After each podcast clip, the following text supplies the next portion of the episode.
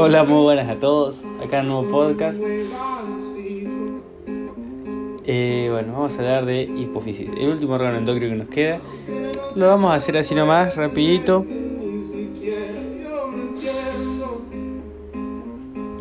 Y vamos a, a terminarlo. Ok, cápsula, órgano macizo. Entonces tener cápsula y parénquima. ¿Dónde se encuentra? En la silla turca el endobase craneal, eh, adyacente al hipotálamo. El podcast anterior intenté grabar hipófisis y en vez de decir hipotálamo, dije hipocampo. Y yo en mi cabeza pensaba que era hipocampo y empecé a hablar de los, de los de la corteza cerebral, del telencéfalo, qué sé yo, no. Es hipotálamo, con sus núcleos, qué sé yo. Eh, bueno, importante, núcleo paraventricular eh, y supraóptico creo, no me acuerdo, después lo tengo que repasar, pero estudiense esos dos, van a secretar algo que nos va a importar en la hipófisis. Pero igual no nos importa, nosotros lo dije como dato. Ustedes estudiense los núcleos del hipotálamo, que son interesantes, a mí me interesaban. Bueno.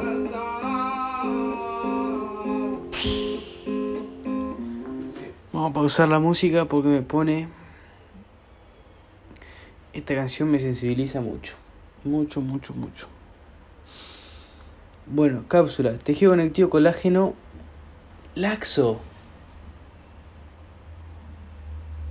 Ok, acá tenemos una cápsula diferente. Siempre las cápsulas son tejido conectivo colágeno denso lo modelado. Ok, ok, ok, ok, ok, ok. De esto yo no estaba consciente. Ok. Mañana tengo clase de esto y vamos a evaluarlo antes de ir a la clase. Vamos a corroborarlo. Así que cápsula entre signos de pregunta, tejido conectivo colágeno laxo. A ver, en teoría tiene gran cantidad de vasos esta cápsula, entonces tiene sentido que sea tejido conectivo colágeno laxo.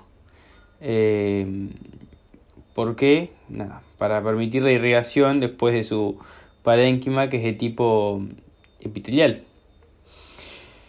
Eh, pero raro. Bien. Eh, ¿Por qué tipo epitelial y parénquima? Porque es un, un, órgano glandular más que nada.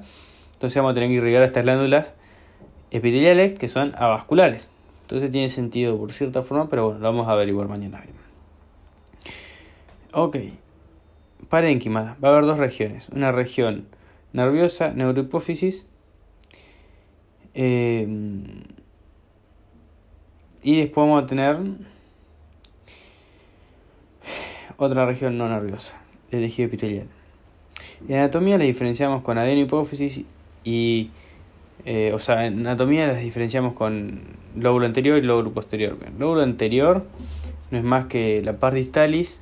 Adelante, ahí me avisó el Cami que, que está por arrancar reír, así que vamos a hacerlo rapidito.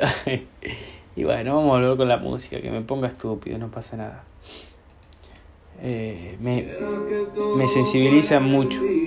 Y más el video, así que ya lo saqué.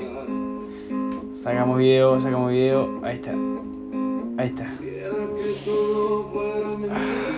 Bueno, adenohipófisis. Tres partes. Adenohipófisis es la parte no nerviosa, la parte epitelial de tipo glandular. Pregunta, ¿qué tipo de glándula es? ¿Endocrina o exócrina? Endocrina. Entonces, ¿va a tener conducto excretor? No. ¿Y a dónde va a volcarse su producto de secreción? A vasos sanguíneos. Bien. Entonces vas a tener capilares, capilares fenestrados. Para que pasen estas hormonas por sus fenestraciones, por sus poros. Muy bien. Adenopófisis, entonces la parte epitelial, no nerviosa. ¿Qué encontramos en esta adenopófisis? En la parte epitelial. Tres regiones. Una proximal o tuberal, que va a tener mucha cantidad de vasos y después vamos a especializarnos en el tipo celular, otra intermedia y otra distal. Arrancando a describir desde la distal, vamos a encontrarnos con eh, una gran cantidad de celular, gran, y, gran eh, irrigación y tejido conectivo reticular de estroma. Bien, eh, ¿cómo diferenciamos estas células? Bueno, células que se tiñen y células que no se tiñen. Como la tinción de este órgano es con tricrómico, en especial de Mallory, o sea, el colorante de Mallory, eh, donde nos va a pintar más que nada estas fibras eh, de un color azul y los núcleos de un color rojizo. Eh, donde, bueno, vamos a ver entonces esta parte de ser bien densa celularmente, gran, gran cantidad de rojo.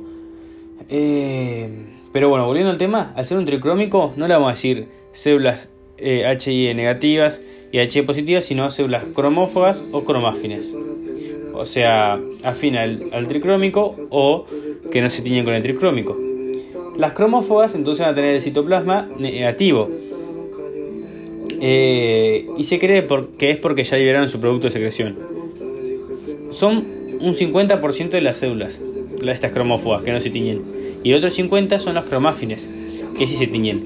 Se tiñen algunas basófilas y otras acidófilas. Las acidófilas van a ser un 10% de este 50%, o sea, casi todas. Y el otro restante, el 10% restante de este 50%, van a ser las cromáfines basófilas. Eh, las cromáfines basófilas, aún así, aunque son las de menor proporción en esta, en esta pars distalis, en esta parte distal, van a ser las más importantes si se quiere. ¿Y cuáles van a ser? Las tirotropas que van a secretar la hormona TSH y esta va a interactuar con la tiroides, la glándula tiroides, con el objetivo de sintetizar más tirolobulina y que luego esta tirolobulina después de ser eh, unida junto al yodo oxidado y, y, mm, modificada va a ser liberada como T3 y T4 al torrente sanguíneo para regular el metabolismo basal. Después, otra célula cromafin basófila, que forma este 10% de células, van a ser adenocortitropas, que van a interactuar en la corteza de la glándula suprarrenal, permitiendo más que nada la síntesis de eh, andrógenos débiles, eh, o sea, los esteroides sexuales, eh, cortisol y aldosterona. Pero aldosterona en menor proporción, ya que esta es más estimulada por la angiotensina 2. Por último, las gonadotropas que van a producir LH y FSH, interactuando más que nada con lo que es el ovario, en la maduración folicular y eh, de hormonas eh, femeninas.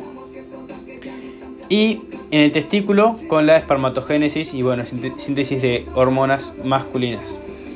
Después, las de mayor proporción de estas cromáfines van a ser las cromáfines acidófilas, dijimos, con un 40% pero con menos influencia en la vida diaria. ¿Por qué? Porque vamos a tener las, lactotropas que van a secretar prolactina y esta prolactina, como dice el nombre, prolactina, lactina, lactancia, va a influir en lo que es la mama con la producción de leche, de la chele, nada mentira de nada de producción láctea. En su forma más formal, vamos a decir de la producción de leche, y las somatotropas que van a secretar STH y GH y estas van a interactuar más que nada en gran cantidad de, tejidos. Eh, por ejemplo, en lo que es el músculo, con el objetivo de que haya más eh, protogénesis, en el tejido adiposo, con que haya más lipidogénesis, en el hígado, para que aumente lo que es la glucemia, eh, en el hueso, para que aumente lo que es eh, la, la, cicatrización del hueso y, su crecimiento endocondral. Perdón, endocondral. Em, crecimiento del hueso, no me acuerdo cómo era, la concha de madre, pero bueno. Y eso es todo por la parte distalis. Una característica de esta parte distal es que va a ser el único lugar donde va a ser las cromáfines acidófilas. Bueno, ¿por qué se hizo larga esta parte? Porque explicamos todas las células. Pero después estas células se repiten, excepto las acidófilas. Pero después las otras se repiten, entonces ya está más fácil. Parte intermedia, ¿qué tenemos? Células cromófogas, las que no se tenían, y las cromáfines. ¿Qué cromáfines? Las basófilas, porque acidófilas solamente está en la parte distal. Entonces tenemos eso, ya está, dos tipos celulares, cromófogas y cromáfines basófilas, corta. ¿Qué tenemos aparte que no hace diagnóstico diferencial de parte intermedia? Quiste de Radke, que es una bolita azul llena de contenido azul con epitelio cúbico simple que lo rodea. Listo. Parte proximal, que es la que nos queda. Dos tipos celulares. Cromófogas y cromáfines basófilas. Listo. Sin quiste de Radke, listo. Ya sabemos que la parte tuberalis o parte proximal. ¿Qué tiene esto? Gran cantidad de vasos. ¿Por qué? Porque pasan por ahí conectando el hipotálamo con la hipófisis. Listo, corta. Entonces, diagnóstico diferencial de tres partes de esta adenohipófisis. Parte distal, la única que tiene cromáfines acidófilas. Parte intermedia, la única que tiene quiste de Radke. Y parte eh, proximalis o tuberalis, la que no tiene ni quiste de Radke ni acidófilas. Y tiene gran cantidad de vasos. Listo, corta. Neurohipófisis, menos cantidad de células, tejido nervioso, o sea, va a haber menos también cantidad de colágeno, o sea, en el tricrómico Mallory menos azul. Eh, y menos rojo, ¿por qué? Porque los, núcleos se tienen con rojo, va a haber menos, entonces ya está. ¿Qué vamos a tener al ser parte nerviosa? Célula la glía. ¿Qué tipo de glía? Astrocitos, pero no van a ser astrocitos, van a ser astrocitos modificados, que se van a llamar pituicitos. ¿Por qué pituicitos? Porque la hipófisis también se puede llamar glándula pituitaria. Entonces, estas células características de la hipófisis, que son astrocitos modificados, se llaman pituicitos. ¿Qué características van a tener? Las mismas que los astrocitos. Cromatina laxa, eh, núcleo redondeado, ovalado y núcleo evidente. ¿Qué vamos a tener además de estos pituicitos en este tejido nervioso? Dentro de la hipófisis vamos a tener a los cuerpos de Herring, que no van a ser más ni menos que dilataciones axónicas que provienen desde el hipotálamo con sus secreciones. El hipotálamo hemos dicho que tenía dos núcleos que nos importaban, paraventricular y supraóptico me parece. Lo tengo que chequear. A ver. Eh, vamos a chequear. Tal como dijo su podcaster favorito, y la memoria no le falla, no le falla, por eso clavó un 10 en neuroanatomía y por eso se acuerda los núcleos del hipotálamo, sin repasarlos antes, tenía razón. El núcleo paraventricular va a secretar oxitocina, entre, entre otras hormonas, pero importante oxitocina en este momento, y el supraóptico, eh, ADH o u hormona vasopresina, que hacía vasopresina, disminuye el calibre de vasos, entonces aumenta la presión arterial importante del sistema renina, angiotensina, aldosterona. Bien. Eh, ok. Ok, ok, ok.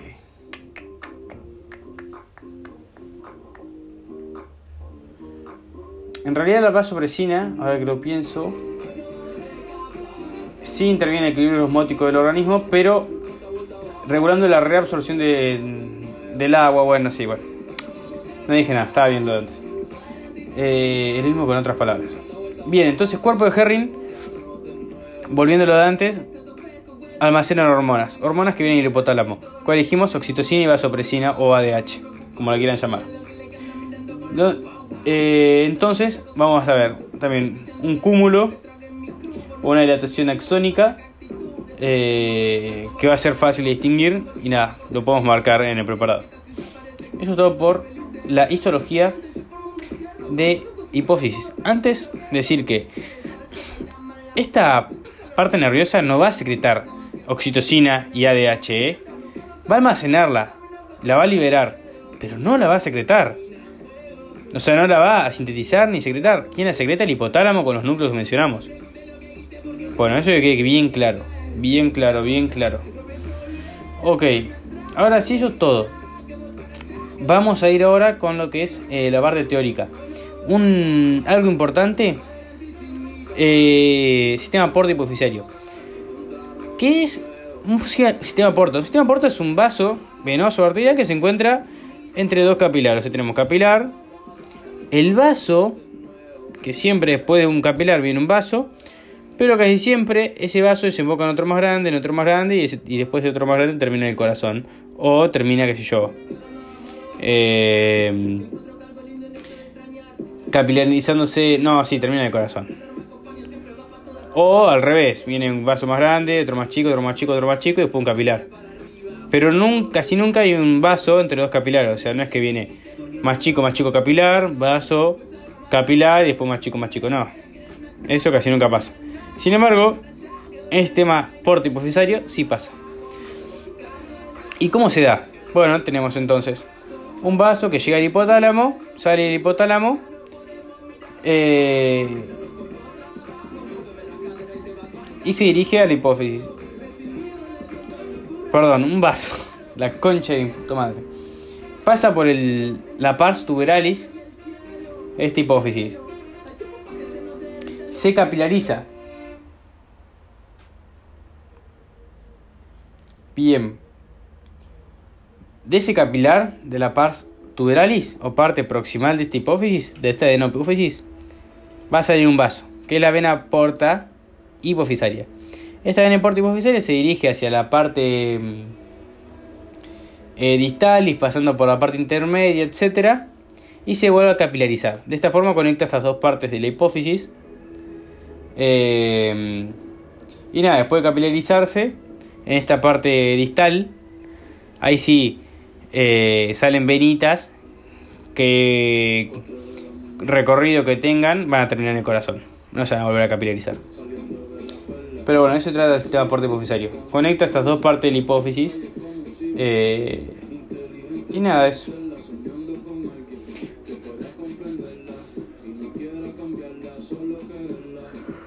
Muy bien. ¿Por qué no pasa por la parte nerviosa? Porque la parte nerviosa va a estar conectada mediante axones con el hipotálamo. ¿Qué tipo de axones vamos a encontrar en la parte nerviosa? Pregunta de Choice. ¿Axones mielínicos o amielínicos? Bien. Amielínicos. ¿Y dónde vienen? Del hipotálamo dijimos. Que contenían oxitocina y ADH. ¿Secretada por quién? Por el hipotálamo, no por la hipófisis. ¿Almacenada por quién? Por la hipófisis, no por el hipotálamo. Muy bien. Ahora, último tema teórico. Eje hipotálamo hipofisario. ¿De qué trata? El eje que van a seguir casi todas las hormonas y que una vez que se lo aprenden ya lo van a aplicar para ciclo sexual femenino, para todo lo que es eh, órganos masculinos también, o sea, para fisiología el año que viene también, o sea, lo pueden aplicar para todo. ¿De qué trata? El hipotálamo, puede que le llegue, no sé, algún que otro estímulo, no sé. Eh, ¿Cómo se lo puedo decir? Bueno, vemos un león, ¿no? Vemos un león, la puta madre, no estamos recontra asustados, tenemos que correr, tenemos que huir. Ese estímulo es percibido por, eh, por el cuerpo. A ver, no, para. Nos da miedo. Mediante experiencias pasadas que hemos tenido sobre los leones o que hemos heredado eh, porque, no sé, nuestros antepasados vieron que ante un león tenían que correr y les tenía que dar miedo porque ese león los podía comer y de esa forma podían asegurar su sobrevivencia si corrían y les daba miedo. Entonces eso quedó en la parte más instintiva de nuestro cerebro, en la amígdala. La amígdala le va a enviar esta información al hipotálamo. Entonces cuando vemos un león, la amígdala se activa y le avisa al hipotálamo que tiene que secretar una hormona para avisarle a lo que es, en este caso, la glándula suprarrenal, que tiene que secretar otra hormona eh, perdón, para avisarle a la hipófisis, decirle, che, hipófisis, avisar a la glándula suprarrenal que secrete cortisol y adrenalina para que saca corriendo, que tenemos un león acá. Entonces, ¿qué hace el hipotálamo? Secreta una hormona para mandarle a la hipófisis y que la hipófisis le pueda mandar a la glándula suprarrenal y ésta pueda, enviarle a todo el cuerpo eh, las hormonas necesarias para poder correr. ¿Qué hormonas? Y la adrenalina que va a aumentar la glucosa en sangre, entonces de esa forma nos llega más, más, eh, más glucosa a los músculos y podemos correr más rápido, se pueden activar mejor. Eh, que aumente la frecuencia cardíaca y la frecuencia respiratoria, que aumente mm, eh, la midriasis, es decir, que se dilate la pupila, de esta forma podemos aumentar la captación de estímulo lumínico y poder ver mejor y escapar mejor de este león. Entonces eso se trata este eje hipotálamo hipofisario. Que el hipotálamo ante, no sé, X situación, pueda decirle a la hipófisis, che, avisar a tal que tiene que aumentar tal cosa, que tiene que bajar tal cosa. Entonces la hipófisis agarra y le dice a ese órgano lo que tiene que hacer. De eso se trata. Entonces, hipotálamo eh, agarra y secreta, qué sé yo. Ahora en el caso de tiroides, secreta una hormona, TRH. Se lo manda la hipófisis, la hipófisis lo va a recibir, va a secretar TSH a la tiroides. La tiroides lo recibe, empieza a sintetizar y secretar T4 y T3. Así de simple es. ¿Qué pasa ahora? ¿Cómo hacemos para que esta hipófisis deje de avisarle a la tiroides que tiene que secretar T3 y T4? O sea, ¿cómo mierda sabe cuándo tiene que dejar de secretar? Bueno, esta misma T3 y T4 va a terminar repercutiendo en el hipotálamo y la hipófisis diciéndole, chicos, ya estoy en la sangre, paren de avisar que, secreten.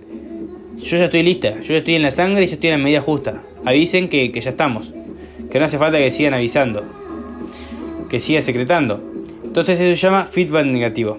Una vez que T3 y T4 ya están en la sangre en la concentración justa, van a repercutir en la hipófisis y en el hipotálamo para avisar que ya está, que ya paren de, de avisar que ya estamos listos. Eso se llama eje hipotálamo hipofisario. Ahora, entrando en temas más teóricos, las hormonas que van a secretar el hipotálamo van a terminar siempre en RH. El caso de tiroides es T, de tiroides RH. En el caso de, no sé, eh, la corteza de la glándula suprarrenal, hacer corteza es CRH. Eh, para hacer las gonadales es GNRH, etc. Y eso se trata de eje hipotálamo.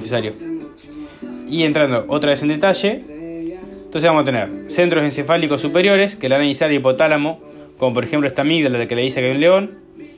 El hipotálamo secreta TRH, o perdón, secreta XRH, cualquiera. En el caso del león, secreta CRH. Este impacta en la hipófisis, específicamente en la adenohipófisis, específicamente en las células cromáfiges, cromáfiges, cromafines, basófilas, adenocortitropas, que van a secretar eh, ACTH, me parece. ACTH, y esta ACTH va a impactar en la glándula suprarrenal, en la corteza, más que en la parte fasciculada, para que secrete cortisol. Este cortisol va a también impactar en lo que es eh, la médula así como el sistema nervioso autónomo especial y simpático, que va a aumentar también la secreción de adrenalina y noradrenalina. De esta forma se aumenta la frecuencia cardíaca, la glucemia, la frecuencia respiratoria, la dilatación pupilar, eh, etcétera, y vamos a poder estar listos para la huida de este león. Pero una vez que ya huimos, esta concentración de hormonal de noradrenalina y de cortisol va a repercutir nuevamente en la hipófisis y en el hipotálamo diciéndole que ya están listos que bajen la contracción, haciendo feedback negativo y bajando esta mm, concentración de noradrenalina y cortisol en sangre para que una vez que ya estemos en nuestra casa acostados y sanos y salvos, nos podamos relajar y podamos dormir, bajando la concentración eh, de glucosa en sangre, bajando la frecuencia cardíaca, la frecuencia respiratoria, eh, bajando la dilatación pupilar, entre otras. Bueno, eso es todo. Estudiense después más tema de detalle, pero esto como para que mientras están, no sé, haciendo X cosa, puedan entender de cierta forma este eje hipotálamo hipofisario. Nos vemos en una próxima entrega. Hasta pronto. Un último detallito que quiero decir. Este eje hipotálamo hipofisario entonces siempre es como que estimula a cierta producción, ¿no? Estimula positivamente a que produzcan. Excepto con las lactotropas, esto como datito choice, no creo que se los pregunten en persona, pero si no en choice. Las lactotropas, eh, nada, es un tipo de solacromafin acidófila de, de la hipófisis. Que va a secretar prolactina y va a interactuar en la mamá. Bueno, esta se estimula mediante eh, estimulaciones negativas, o sea, mediante inhibiciones, se puede secretar esta prolactina. Es como todo lo contrario que veníamos viendo. Antes, estimulaciones positivas aumentaban producción, ahora, estimulaciones negativas aumentan la producción de esta prolactina. Es solamente este caso y es el único, eh, es el único, nada, la única excepción. Eh, y bueno, eso es todo. Espero les haya servido y nos vemos en la próxima entrega. Hasta pronto. EU. Y yo el día de hipófisis digo, va a ser larguísimo. Pero suprarrenal, la infravalorada, nos llevó 28 minutos. Y esta me parece mucho menos.